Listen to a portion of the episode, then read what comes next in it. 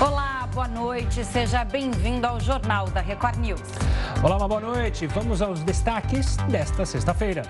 Ministro do Supremo manda prender ex-deputado Roberto Jefferson por ataques à democracia.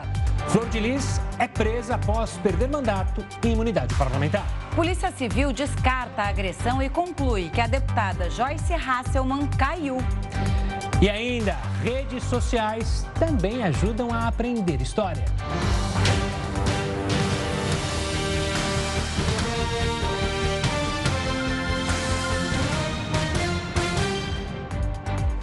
A ex-deputada Flor de Lis foi presa hoje em Niterói, no Rio de Janeiro. Ela saiu sem algemas e foi levada para a delegacia de homicídios. Depois vai seguir para o IML, onde fará exame de corpo de delito antes de ser levada para um presídio feminino. A prisão é preventiva e foi decretada pela Justiça após um pedido do Ministério Público do Rio de Janeiro. Na última quarta-feira, Flor de Lis teve um mandato cassado, perdeu a imunidade parlamentar e está inelegível. Ela é acusada de ser a mandante da morte do marido, o pastor Anderson do Carmo há dois anos. E o ex-deputado Roberto Jefferson foi preso hoje pela Polícia Federal. Ele é acusado de participar de grupos conhecidos como milícias digitais. Roberto Jefferson foi preso hoje no Rio de Janeiro. O pedido veio da Polícia Federal e foi autorizado pelo ministro do Supremo, Alexandre de Moraes. Para o ministro, Roberto Jefferson tem se manifestado contra as instituições democráticas, ameaçando a harmonia entre os poderes presidente nacional do PTB também já foi alvo de um inquérito das fake news e de atos antidemocráticos.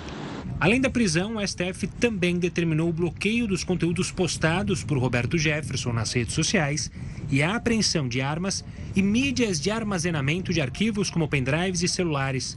Em 2005, Roberto Jefferson esteve envolvido no escândalo do mensalão. Em 2012, foi condenado a sete anos de prisão por lavagem de dinheiro e corrupção passiva. Começa a segunda fase da implementação do Open Banking. A gente explica o que isso significa daqui a pouco. O Jornal da Record News volta já. O Jornal da Record News já está de volta. Lembrando que você pode acompanhar a gente ao vivo pelo R7, pelo YouTube, no Facebook, no Twitter e também pelo aplicativo da Record News. Vamos agora até Brasília com o repórter Yuri Ascar. Yuri, atualiza para gente as informações sobre a prisão do Roberto Jefferson. Quais são as últimas informações sobre isso? Boa noite. Boa noite, Camila. Boa noite, Gustavo. Boa noite a todos que assistem a Record News. Nós tivemos hoje, né, uma certa movimentação no Supremo Tribunal Federal de apoiadores de Roberto Jefferson, que foram lá fazer uma defesa do presidente do PTB e também reclamar da atitude do Supremo Tribunal Federal, mas foi uma manifestação pequena. A gente pôde ver ali pelas imagens que tinham cerca de 20 pessoas, uma manifestação que não alcançou um grande volume. Na parte política, é, houve uma manifestação também né, de muita gente nos bastidores comentando essa prisão, e é claro que aqueles da oposição ao governo Jair Bolsonaro comemoraram e outros da base aliada consideraram essa prisão arbitrária. Algo que saltou aos olhos aqui de quem apura essa situação, quem é acostumado a cobrir o judiciário, é que a decisão do ministro Alexandre de Moraes de prender Roberto Jefferson foi unilateral. E mesmo quando é uma decisão que depende apenas de um ministro, como era o caso, juridicamente a decisão está correta, só depende da decisão do ministro Alexandre de Moraes. Mas quando é um caso assim de grande repercussão, normalmente diz a tradição do Supremo Tribunal Federal que o ministro comunica aos outros a decisão que vai tomar para que ninguém seja pego de surpresa. E não foi isso que ocorreu. Inclusive, na decisão, Alexandre de Moraes também não passou a questão para que o plenário decidisse em seguida, que é algo também bastante comum nesse tipo de decisão. A prisão tem a ver exatamente com um inquérito no qual é relator o ministro Alexandre de Moraes, o inquérito das fake news, e foi fundamentada exatamente em declarações, em vídeos postados nas redes sociais do, de Roberto Jefferson, com ataques, com críticas e com uma leitura também possível, e que foi a interpretação do ministro Alexandre de Moraes, de ameaças ao Supremo Tribunal Federal, aos ministros e, portanto, também à democracia. Camila e Gustavo. Realmente, né, Yuri? Até num momento de tensão entre os poderes. Fica aí com a gente, a gente vai dar uma notícia e você já volta, tá? O presidente Jair Bolsonaro é investigado em quatro inquéritos no Supremo Tribunal Federal e um no Tribunal Superior Eleitoral. Hoje foi aberta mais uma investigação contra o presidente Jair Bolsonaro. O Supremo Tribunal Federal vai apurar os vazamentos de informações sigilosas e a eventual interferência do presidente na Polícia Federal. A suposta prevaricação sobre irregularidades na negociação da vacina Covaxin e os ataques do presidente às urnas eletrônicas. O Tribunal Superior Eleitoral também faz parte da apuração sobre os ataques sem provas por ter relação com o inquérito administrativo mais amplo. A prevaricação, muito citada sobre a vacina indiana Covaxin, consiste em deixar de praticar algo indevidamente por interesses próprios. Bolsonaro ainda não é réu. As provas estão sendo colhidas e as testemunhas ouvidas. O Supremo só pode julgar se a Procuradoria-Geral da República achar elementos que possam servir de provas e apresentá-las junto com uma denúncia formal do crime. O inquérito sobre a possível interferência na Polícia Federal foi aberto depois de uma afirmação do ex-ministro da Justiça, Sérgio Moro. Ao anunciar a sua saída, Moro disse que o presidente tentou interferir politicamente em assuntos da Polícia Federal em relação à sua família. Yuri, uma boa noite. Ainda não tinha dado o meu boa noite. A gente falou do presidente. Eu até me assustei há pouco na sua primeira entrada, porque passava uma moto. Eu falei, pronto, presidente Jair Bolsonaro deixou alvorada de moto e vai falar com a gente ao vivo. Mas óbvio que não. Mas a brincadeira vale para falar justamente do presidente. Como é que respingou essa prisão do Roberto Jefferson, como que o Planalto recebeu a notícia, afinal, Roberto Jefferson é um apoiador do presidente? Olha, sem dúvida a interpretação, Gustavo, boa noite para você, é exatamente a de um ataque direto, frontal ao presidente Jair Bolsonaro. Mais um. Lembrando que o último inquérito né, para investigar o presidente foi aberto exatamente na, ontem, né, na quinta-feira, pelo ministro Alexandre de Moraes, o mesmo que hoje determinou a prisão de Roberto Jefferson. Então, o que nós temos hoje, na visão dos mais próximos ali do Palácio do Planalto, é um aumento de tensão, sim, ainda que alguns percebam que o primeiro a subir o tom teria sido o presidente da República, Jair Bolsonaro, entendem que quem está ultrapassando o limite neste momento seria o Supremo Tribunal Federal e, especialmente neste caso, o ministro Alexandre de Moraes. Agora, é importante a gente perceber que, entre esses inquéritos, entre todas essas aberturas de investigação contra o presidente, nós não podemos dizer ainda que o presidente seja réu, porque não houve nenhuma denúncia oferecida. E em todos os inquéritos, que são quatro, tramitando no Supremo Tribunal Federal, que tem a investigação do presidente Jair Bolsonaro, ele só pode ser processado se houver uma denúncia da Procuradoria-Geral da República e essa denúncia tem que ter maioria ampla, toda a maioria absoluta dos deputados federais. São mais de 340 votos para que se autorize essa abertura de investigação. Lembrando que é, no governo Temer, o então presidente Michel Temer teve dois pedidos de denúncia realizados pela Procuradoria-Geral da República e a Câmara dos Deputados não autorizou que essa denúncia fosse encaminhada para o Supremo. Então, caso um desses quatro inquéritos do Supremo, é, pra, para um, em um desses quatro é, inquéritos, para que o presidente se torne réu, ainda é necessário que a PGR ofereça a denúncia, que a Câmara autorize e que depois o Supremo avalie se abre ou não o processo contra o presidente. Já a tramitação do inquérito no TSE, o Tribunal Superior Eleitoral, não depende de passar pela Procuradoria-Geral da República. E por isso, hoje, o TSE é a maior fonte de preocupação para o Palácio do Planalto. Gustavo, Camila. Yuri, é um ponto importante que você citou sobre essa história de extrapolar os limites de cada instituição, né? Se o STF está extrapolando o limite da PGR ou extrapolando o limite do TSE. Então a gente vai conversar daqui a pouquinho com um cientista político e levar essa questão que você levantou aqui. Obrigada pela sua participação. Até a próxima. Bom final de semana. E a Polícia Civil concluiu hoje as investigações do caso da deputada federal Joyce Hasselman. De acordo com a Polícia Civil do Distrito Federal, a deputada possivelmente caiu por causa dos efeitos de remédio para dormir. Ela apareceu com hematomas no rosto e na coluna e afirma ter sido vítima de um atentado. De 18 de junho, acordou deitada numa poça de sangue em seu apartamento em Brasília, mas conta que não se lembra do que ocorreu e pediu uma investigação da Polícia Legislativa sobre o episódio. De acordo com a polícia, não se evidenciou quaisquer elementos que apontassem para a prática de violência doméstica, ou atentado ou agressão por parte de terceiros.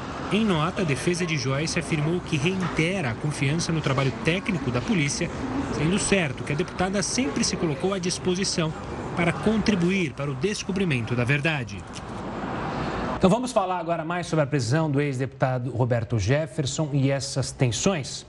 Para entender qual a possível mensagem que o STF quer passar com a prisão, a gente convidou Rogério Arantes, cientista político e professor da USP. Uma boa noite, professor.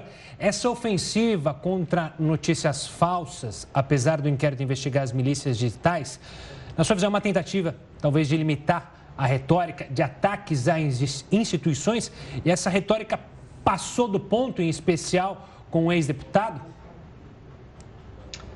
Boa noite, Gustavo. Boa noite, Camila. Um prazer Boa estar noite. com vocês. É, acho que sim, você definiu muito bem o sentido da, da decisão de hoje, não é? do ministro Alexandre de Moraes, de decretar a prisão é, do ex-deputado Roberto Jefferson. De fato, se bem lida a, a, o despacho do ministro, ele alega que o ex-deputado de fato extrapolou os limites e as declarações do, do ex-deputado vão na direção realmente de propor uma invasão do, do Congresso Nacional, o fechamento do Supremo Tribunal Federal.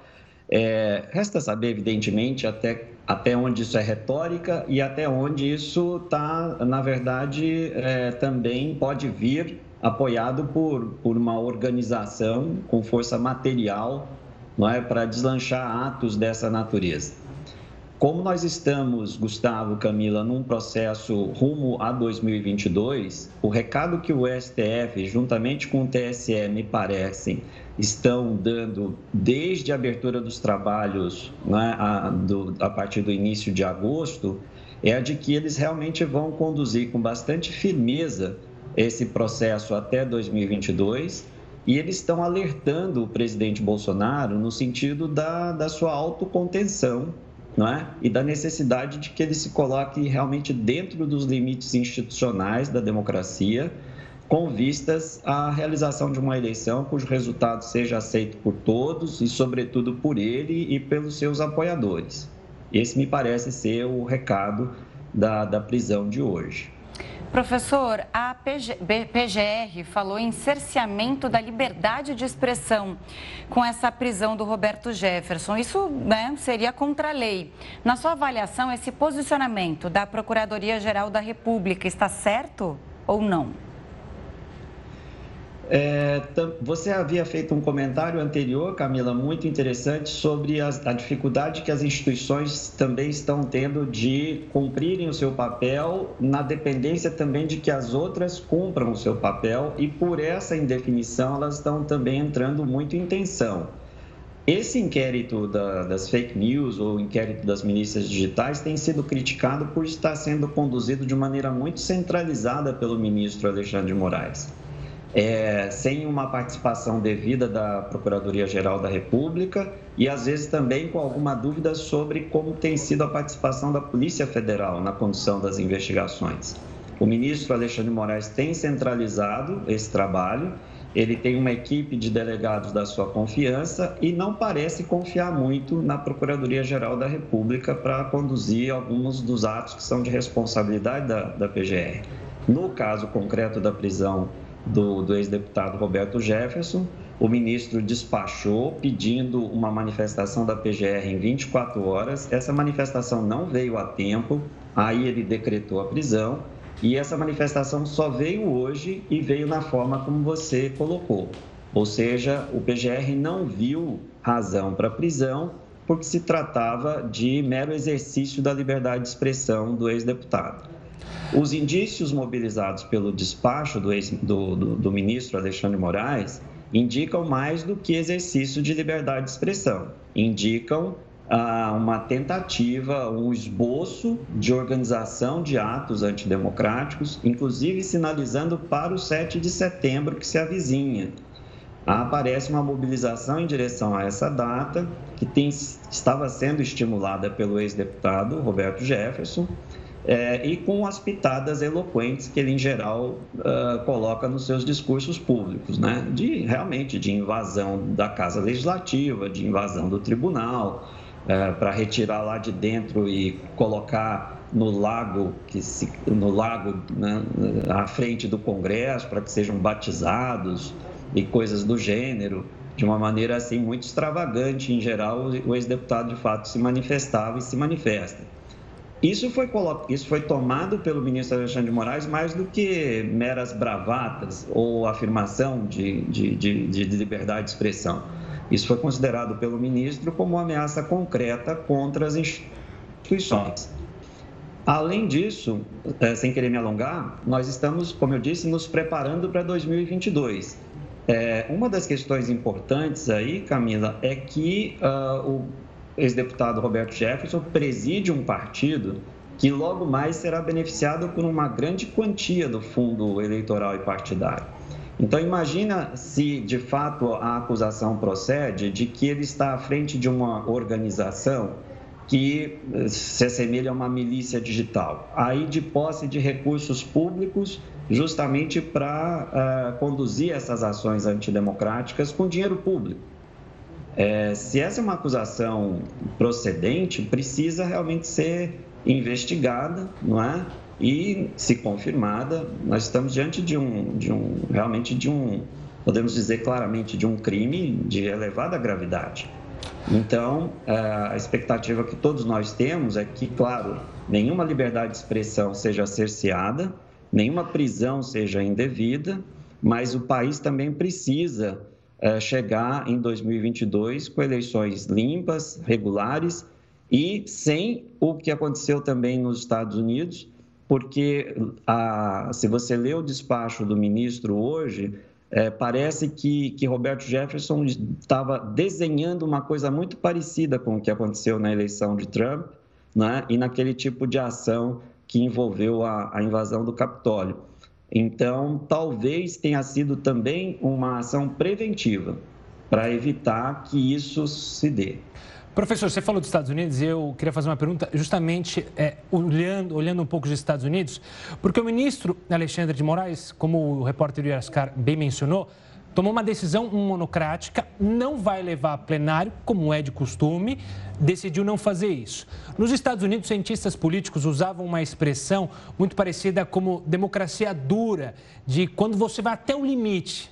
Fazendo, parafraseando o presidente Jair Bolsonaro, que fala das quatro linhas, parece que eles vão até a bola ficar com um trechinho dela ainda arriscando a, a, a linha e para continuar no jogo democrático. Mas isso não é ruim, ou seja, não deixa um tensionamento ainda maior olhando para 2022 de ambos os lados? Sim, você tem razão, Gustavo, e acho que estamos todos, né? Pelo menos as instituições estão todas funcionando no limite das quatro linhas. Não é só o presidente Bolsonaro é, que usa essa metáfora e em tom de ameaça, por vezes, mas sempre dizendo que ele vai se manter dentro das quatro linhas. Mas uh, o próprio inquérito conduzido pelo ministro Alexandre é alvo de críticas pela forma como ele foi instaurado e pela forma como ele prosseguiu, né? de maneira muito centralizada na figura de um ministro que toma as decisões. Mas, por outro lado, o ministro Alexandre também está em dificuldade na sua relação institucional com os outros dois parceiros do sistema de justiça criminal que deveriam atuar ao seu lado e que têm interesses também é, não necessariamente convergentes com o dele. De um lado, a PGR, já mencionamos isso, especialmente nesses dias, não é, Gustavo, em que o PGR está numa espécie de sabático. Ele está esperando a confirmação da sua recondução, então ele fica com as mãos muito atadas, no sentido de agir contra o presidente, de um lado. Então, ele tem sido muito comedido nesses dias, talvez por essa razão. De outro lado, a Polícia Federal, nós temos dúvidas a quem ela está atendendo hoje, né? Se há comandos do Poder Executivo, há quem diga que uma parte da corporação tem atendido mais aos comandos do Poder Executivo, mas a Polícia Federal é a polícia judiciária que cumpre as ordens do Supremo Tribunal Federal. E o ministro, então, Alexandre de Moraes, tem contado com a participação de delegados no processo de investigação mas com apenas alguns deles, não com todos. Então, o jogo que está sendo jogado é muito, do ponto de vista institucional, muito delicado. E estão todos eles custeando realmente essas quatro linhas, como você é, relembrou da metáfora. E para concluir, pelo menos nesse, nessa resposta, há que se considerar o seguinte: um outro recado importante. É, quem foi preso hoje foi o ex-deputado Roberto Jefferson, mas dentro desse chamado núcleo político que estaria organizando essas milícias digitais, há nomes muito mais próximos do presidente do que o ex-deputado, inclusive familiares. Então, é, vocês podem imaginar a, a, gravidade que seria é, a ordem de prisão de alguém ainda mais próximo do presidente.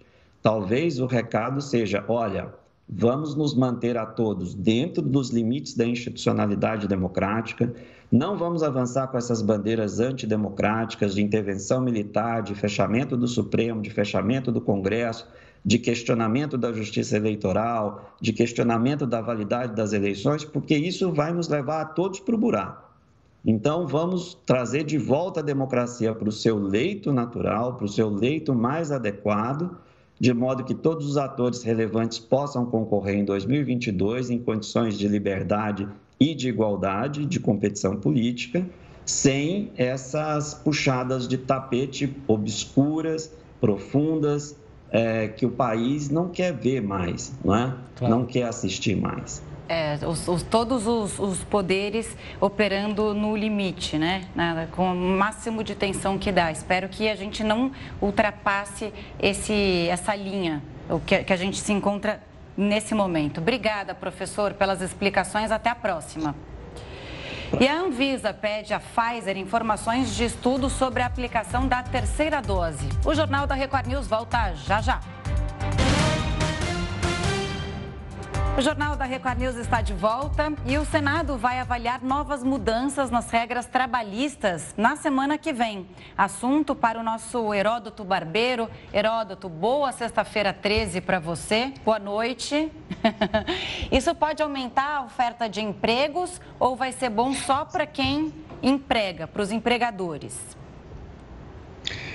Olha, Camila, o que foi aprovado na Câmara e, como você lembrou, vai ser discutida no Senado na semana que vem, eu acho que é a maior modificação da CLT desde que ela foi pensada em 1943. É a maior modificação. Nunca havia modificação tão grande. Não estou entrando no mérito aqui se é bom ou se é ruim. Apenas queria explicar o seguinte: dá um exemplo de uma modificação. As pessoas poderão ser contratadas para trabalhar sem carteira assinada coisa impensável hoje. Se esse projeto for à frente, não sei se vai ou não, mas as pessoas poderão ser contratadas sem carteira assinada, portanto, ela não teria direito trabalhista e não tem direito previdenciário. Ou seja, ela pode ser contratada e demitida logo depois. Ela pode trabalhar um mês, 15 dias, esse é um ponto. Outro ponto, tem uma modalidade de emprego também, em que esse aqui já se pressupõe a carteira assinada, mas é um tipo de emprego que não prevê férias, não prevê recolhimento do fundo de garantia e não prevê o 13º salário. É outro ponto que foi aprovado na Câmara e foi mandado lá para o Senado. E mais uma coisa interessante é o seguinte, também muito, muito importante. O que vai valer é o contrato assinado entre o empregador e o empregado, e não mais aquilo que tiver na lei. Ou seja, se houver um contrato entre o empregador e o empregado, é isso que vale. A Justiça Trabalhista não vai poder derrubar o contrato. Então é outra coisa importante. E há coisas menos graves como essa, por exemplo, redução de horas extras. Preço de hora extra também pode cair. Eu peguei três categorias que poderão perder hora extra: bancários, operadores de telemarketing e uma que deixou meu coração constrangido: jornalistas. Hum. Nós três. Olha, olha, olha. Que coisa, Hã? que má notícia. Nós três. Olha as mudanças que estão aí. Então, eu queria dizer mais uma vez: não estou opinando aqui se é bom ou se é ruim. Não vi o, o, movimento sindical se mexer. Vocês viram ou não? Eu não vi nada. Eu não vi o movimento sindical se mexer, não, não vi nada. A oposição se mexeu. A oposição ao governo, ela tentou impedir a aprovação. Não conseguiu. Foi aprovado por maioria na Câmara, agora está no Senado. Então a discussão está no Senado e acho que as pessoas que apoiam essas mudanças e aquelas que são contrárias deverão agora se concentrar no trabalho dos nossos bravos senadores em Brasília. E queria dizer que sobre a sexta-feira 13, passei um dia horroroso, porque o meu gato preto, que é o Faísca, tomou conta da casa e fez aqui um fuá na minha casa, dizendo que hoje era o dia dele, ele rebentou tudo, subiu na mesa, desceu, enfim, é uma confusão aqui em casa. Ele só não fez uma balada porque está proibido, né? Não pode fazer festa, senão ele já estaria com o chapéuzinho de, de Halloween, né? Para aproveitar a noite. Esse Faísca, faz tempo que ele não aparece, não pula no seu colo. Eu gosto quando ele aparece, pula no seu colo, aí você só vê o rabinho dele passando aqui, o grande Faísca. Leonardo, daqui a pouco a gente volta para falar mais aqui no Jornal da Record News. Até daqui a pouco. Olha, o apresentador Silvio Santos, de 90 anos, foi diagnosticado com Covid-19. Ele está internado no hospital em São Paulo. O hospital ainda não divulgou boletim médico, mas o quadro é bom. Em nota, o SBT disse que o quadro de, do apresentador é muito favorável. De acordo com as filhas, o pai está clinicamente bem, brincando com todos, fazendo piadas, curioso e descontraindo o ambiente. Segundo a família, os médicos decidiram interná-lo por conta da idade avançada e necessidade de exames frequentes. Silvio Santos voltou a trabalhar recentemente. Ele tem 90 anos, como eu disse, e já recebeu as duas doses da vacina contra a Covid que força que ele tem, né? Trabalha bastante, mais de quatro horas de programa, né? E tem muitos fãs. Tomara que ele se recupere muito rápido. Agora a gente vai ver como está a situação da pandemia aqui no Brasil. Segundo o Conas, o país chegou à marca de 20 milhões 319 mil casos. No total, o Brasil registra 567.862 mortes desde o início da pandemia. 966 pessoas morreram pela Covid-19 nas últimas 24 horas. Agora a gente vê como é que está o andamento da vacinação em todo o Brasil. Mais de 53,45% dos brasileiros foram imunizados com a primeira dose. 23,07% da população tomou as duas doses ou então a dose única. E o Rio de Janeiro registrou um aumento no número de atendimentos por causa de síndrome gripal e síndrome respiratória aguda grave. O indicador segue uma tendência sugerida pelo aumento no número de casos de Covid-19. Isso depois de registrar 10 semanas de queda. A quantidade real de contaminações é muito maior. Pela segunda semana consecutiva, todas as 33 regiões administrativas da cidade do Rio estão com um nível alto de risco de contaminação por Covid-19. Tudo por causa da variante Delta. Mas as medidas restritivas em vigor foram prorrogadas. São 70 casos identificados até agora, sendo três deles graves e um óbito. Começou hoje a segunda fase da implementação do Open Bank. Vamos entender melhor o que é. O Open Banking é uma plataforma de compartilhamento de dados entre bancos. Tudo que você faz numa conta bancária fica no histórico. São registrados pagamentos em dia, salários depositados, prestações, empréstimos e o perfil de gastos. Se você decidir mudar de banco, essas informações não vão junto com você. O relacionamento com a nova instituição vai ter que começar do zero o que dificulta o acesso a créditos e outros serviços. O objetivo do Open Banking é facilitar a troca de informações. Neste caso, quem quiser mudar de banco poderá enviar todo o histórico de uma instituição para outra. A fase de implementação atual permite que os clientes solicitem o compartilhamento. Se você não gosta da ideia, pode ficar tranquilo. O compartilhamento só acontece com a permissão do cliente. A plataforma, que é supervisionada pelo Banco Central, vai passar a funcionar completamente no dia 15 de dezembro. E veja só que dado curioso: o interesse dos jovens em tirar carteira de motorista caiu nos últimos anos. Só no estado de São Paulo a queda foi de 10%. Camila, você quando foi tirar a carteira de motorista. Logo completou 18 anos, foi atrás? Foi, foi. Eu tô que nesse jovens, eu fui com uns 20 anos. Antes. 20 anos, 20 não, anos, aprendi um pouco lerdo. antes. E assim que eu completei 18, fui tirar minha carta de motorista, fui aprovada de, de, de primeira. primeira. Eu, eu, falei na primeira suma. Ah, falhou? Pior que eu falei... E é uma tensão, eu né? Eu falei justamente na balize, na, no meu, na minha prova, a balize era a primeira coisa que você fazia. E aí ele já falou, ó, você errou. Reprovado. É, reprovado, sai do carro e volta. E todo mundo olhando, era uma vergonha, porque você vinha caminhando. Mas aí na segunda eu passei, felizmente. Eu lembro desse nervosismo, né? Isso não quer dizer que eu dirija bem, não, tá? Eu passei, mas olha. Mas vamos entender os motivos do que, por que os jovens não estão querendo tirar ou diminuíram essa vontade? Para isso a gente conversa com o Raul Vicentini, diretor de habilitação do Detran de São Paulo. Boa noite, Raul. A gente já consegue entender quais são os motivos que levam os jovens a não se encantarem com o mundo dos carros? Noite, Gustavo, Camila. Bom, primeiro que a vida tem mudado, né? e tem percebido no decorrer dos anos. É, você me citou exemplo, o seu exemplo da Camila, é, que as pessoas contavam os dias, as horas, e no, no dia seguinte, depois de fazer 18 anos, praticamente estava todo mundo na porta das autoescolas para poder fazer a sua matrícula e iniciar o processo de primeira habilitação.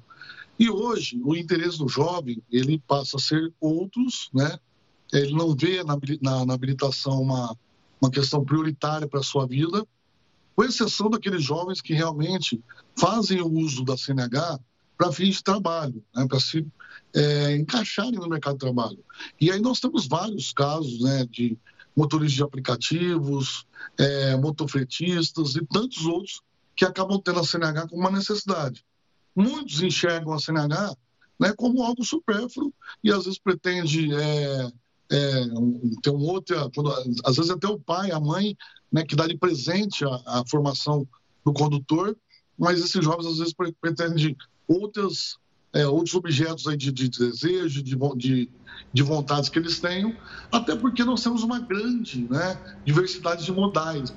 Uma cidade como São Paulo, Grande São Paulo, você tem aí metrô, é, os aplicativos, o TEM, que faz com que a pessoa tenha uma mobilidade sem depender exclusivamente do seu veículo. É, na nossa época, né, Raul, no, era diferente, né? Você dependia muito do carro para chegar aos lugares ou do transporte público. Hoje os jovens gostam de bicicleta e eles gostam também dos carros com aplicativos. Então, eles nem lembram, né, nem sabem da importância que o carro tinha na vida das pessoas. E tem uma outra questão também, o preço dos carros. Né? Hoje em dia não vale muito você investir num bem que só desvaloriza. Acho que os jovens têm essa mentalidade, se não for necessário, claro. Exatamente, eles têm essa noção de valor, né? Você tem aí os impostos, né? o IPVA, todo carro você tem que fazer um seguro, né, que praticamente hoje você não transita sem seguro do veículo, até para se proteger e proteger outras pessoas também. É, o jovem, ele, ele faz a ponta na ponta dos, do lápis e, e identifica que o custo operacional para manter um veículo é muito alto, muito grande. Então, ele acaba se recorrendo aí a outros modais, essa citou bem a bicicleta, né? A, a bike acaba sendo uma, uma, um instrumento de você é, ter a mobilidade, cuidar um pouco da saúde. Então, essa é a percepção do jovem. Questão ambiental. Então, os interesses hoje, a gente percebe que você tem uma formação diferente da juventude. É, muitos acabam se preocupando com outras questões que não aquela de tirar a primeira habilitação. E no interior de São Paulo, em cidades no interior do Brasil, onde você tem cidades médias, ainda o interesse é maior porque boa parte da, da, da mobilidade ela ainda requer o veículo, né? É, você tem o trânsito para a cidade é, média, você não tem ali uma opção, é, principalmente de transporte urbano, coletivo, então o jovem acaba tendo maior interesse em tirar a sua CNH. Raul, tem uma outra questão também, na questão econômica, que com o passar do tempo, tirar uma carta começou a ficar muito mais caro, né? A gente teve inovações, alterações, é, e com o país em crise, né, uma pandemia, isso também não causa uma diminuição da procura? Olha, é, a CNH, se você for comparar com outros, é evidente que você tem um valor, né, que quando você aumenta o combustível, você acaba aumentando também as, horas, as, as aulas práticas, né, porque o aluno depende da aula prática. É, você tem toda uma estrutura na formação de condutor é, de encargos trabalhistas, dos CFCs. É, os CFCs eles largam com toda é, o encargo de não só social, mas dos empregados, tem toda uma, uma organicidade de um CFC, você tem que ter diretores de ensino, instrutores. Então, você tem uma, uma, uma, uma estrutura robusta que faz com que o custo operacional seja um pouco maior. E quem define isso é justamente os órgãos de controle. É o CONTRAN, o DETRAN, que faz com que as empresas tenham esse tipo de exigência e tenham essa estrutura. É, é, fisicamente, os prédios têm que estar adequados, é, com toda a questão de, de, de acessibilidade, né? enfim. Então, existe uma exigência para o Centro de Formação de Condutores. E isso tem um custo também para os alunos. É, na hora que você é, sente no bolso, é evidente que muitos que não têm essa condição acabam não procurando é, o Centro de Formação de Condutor. Mas eu acredito que quem queira fazer, quem queira se habilitar, é, independente da questão do preço, e é o sonho dele dirigir, ele acaba indo, parcelando, de uma certa forma, ele acaba conseguindo é, fazer o curso de, de, de, primeira habilitação e depois se habilitar, inclusive, em outras categorias que ele pode utilizar profissionalmente. Então, é. tem vários casos. A pandemia ela veio para trazer algumas mudanças.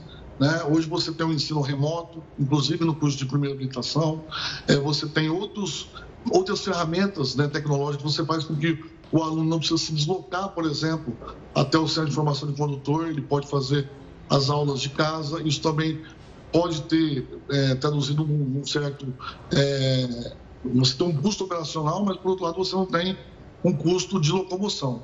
Sim. E tantas outras circunstâncias que fazem com que o aluno pode é, construir a sua vida de motorista, de condutor, né, se habilitando e tendo a CNH como um instrumento de trabalho também. Obrigada, Raul Vicentini, pelas informações aqui. Tomara que isso impacte no trânsito também, né, das grandes cidades, porque está cada vez mais difícil. Agora, com a volta é, gradual das atividades, a gente já percebe uma mudança no trânsito de novo. Obrigada, boa noite a você. A Justiça Federal derrubou hoje a decisão que determinava a obrigatoriedade de teste negativo ou vacinação para entrar no Ceará. A Justiça tinha decidido na última quarta-feira aceitar o pedido da Procuradoria-Geral do Estado para autorizar o embarque de passageiros apenas com a apresentação de teste ou o calendário vacinal completo. O controle nos voos seria para barrar a disseminação da variante Delta no Ceará. E está autorizada a aplicação da terceira dose da vacina contra a Covid-19 para grupos de risco nos Estados Unidos. A Agência Reguladora de Medicamentos do governo americano recomendou as doses de reforço da Pfizer e da Moderna para pessoas com sistema imunológico enfraquecido e também para pessoas transplantadas.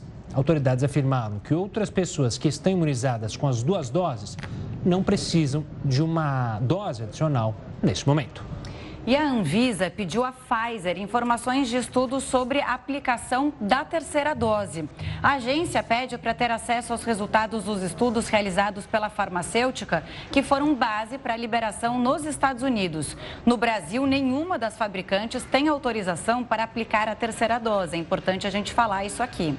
Mas a Anvisa já aprovou a realização de estudos clínicos com as aplicações de reforço vacinal. A cidade de São Paulo vai ter 24 horas de vacinação sem parar neste fim de semana. O objetivo é justamente imunizar os jovens entre 18 e 21 anos contra a Covid-19. Serão 34 horas ininterruptas de vacinação contra a Covid-19 na capital. Aguardamos um público de 600 mil pessoas, jovens de 18 a 21 anos. No sábado e no domingo estaremos com toda a rede de vacinação funcionando todas as UBSs, todos os mega drives, todos os megapostos, farmácias parceiras, postos extramuros. Força total para completar a vacinação de toda a população adulta da cidade de São Paulo com a primeira dose.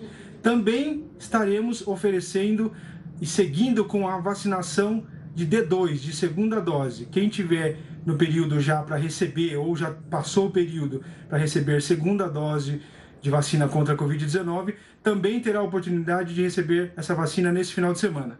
E a novidade, da noite do sábado até amanhã do domingo, teremos a virada com 16 postos de vacinação, podendo oferecer a vacina a toda a população paulista. E só uma correção, como vocês viram, 34 e não 24 horas, como eu tinha dito. É uma virada vacinal, mas essa virada a gente não quer aglomeração, pelo menos por enquanto. Seca histórica faz mais de 50 cidades racionarem água. O Jornal da Record News volta já já. E a seca histórica deste ano já faz pelo menos 53 municípios de cinco estados racionarem água. Na lista de cidades com rodízio no abastecimento, aparecem até centros urbanos nas regiões Sul, Sudeste e Centro-Oeste. As bacias dos rios Grande Paraná, Paranapanema e Paraguai estão sob os efeitos da estiagem severa. Segundo o Comitê de Monitoramento do Setor Elétrico, o Brasil teve a menor entrada de água nos reservatórios nos últimos 91 anos no período chuvoso, de setembro do ano passado a março deste ano.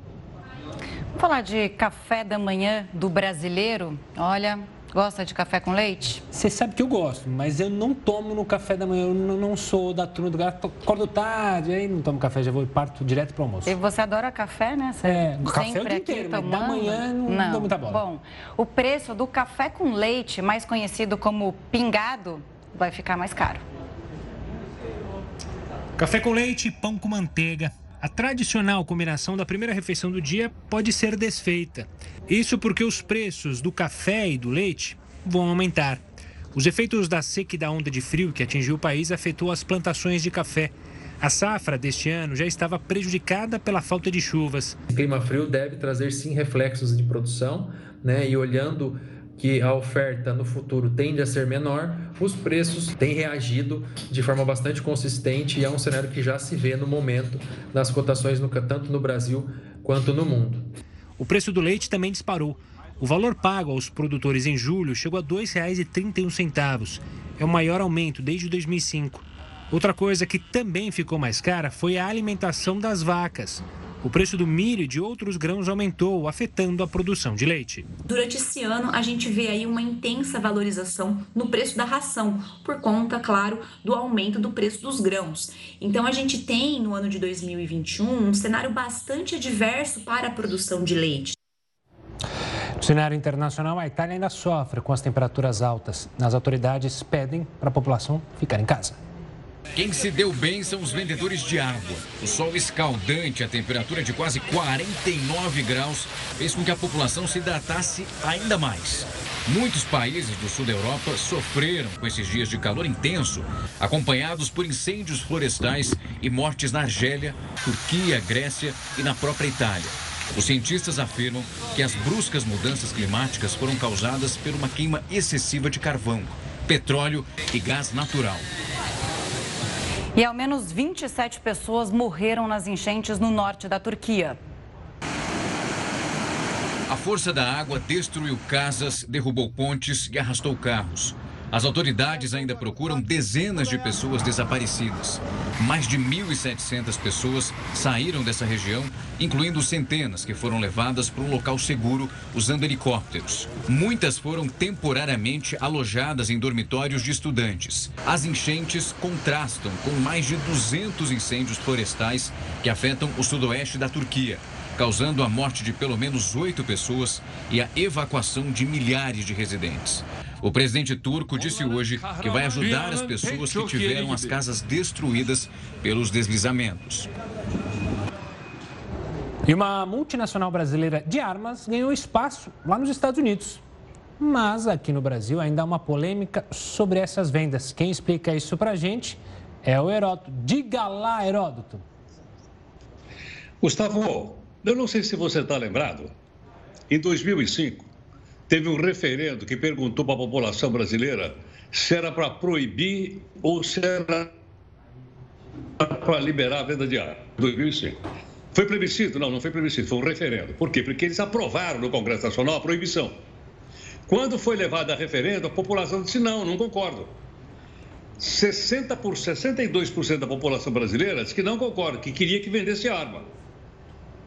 Então, por 64 contra 36, vender arma no Brasil é legal. Diz a lei. Quer dizer, mas não tem uma briga aí no Supremo Tribunal? Tem. Essa briga do Supremo Tribunal pode parar com venda de arma? Pode. Mas o referendo lá disse que podia vender.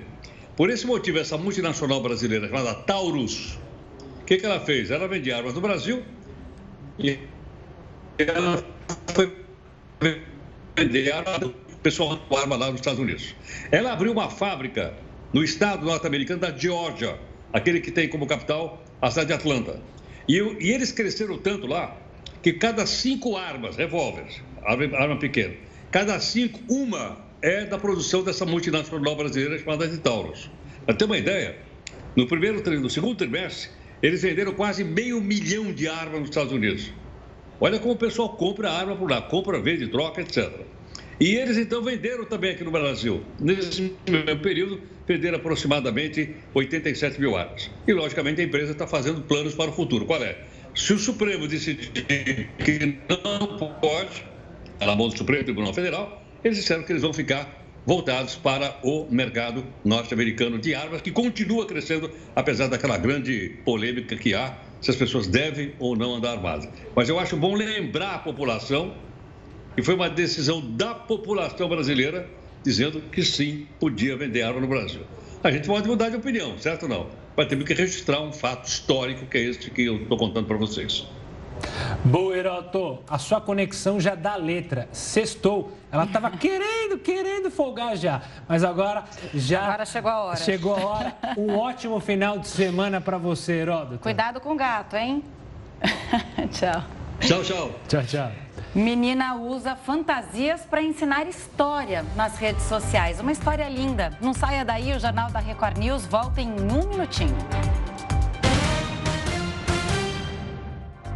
Estamos de volta e olha só essa história. O Google começou a reduzir o salário de alguns funcionários, bem polêmico, hein? Que optaram por trabalhar em casa.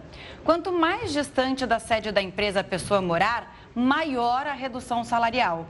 Os cortes podem chegar a 25%. O Google explica que a remuneração leva em conta o custo de vida do lugar onde o colaborador mora.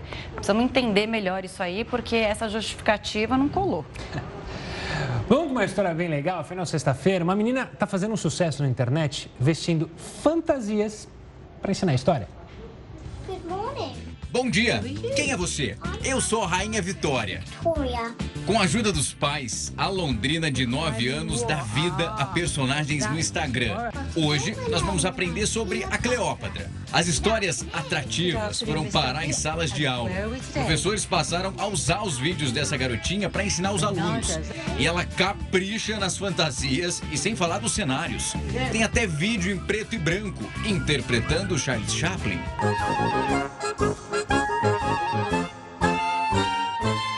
Arabella Duff não representa só personagens históricos. Ela também se diverte imitando o cantor Justin Bieber. Baby, baby, baby, oh, like baby, baby, baby, oh, I thought you would always be mine. Ao unir essas paixões por história e também atuação, a garota transformou o que pode ser complicado para alguns numa brincadeira de criança. Muito bacana. Bom, Record News, o jornal da Record News fica por aqui. Obrigada pela audiência nesta sexta-feira. Bom final de semana. Você continua agora com o News das 10 com o nosso querido Rafael Algarte. Para animar seu fim de noite. Uma ótima noite. A gente se encontra na segunda-feira. Bom final de semana.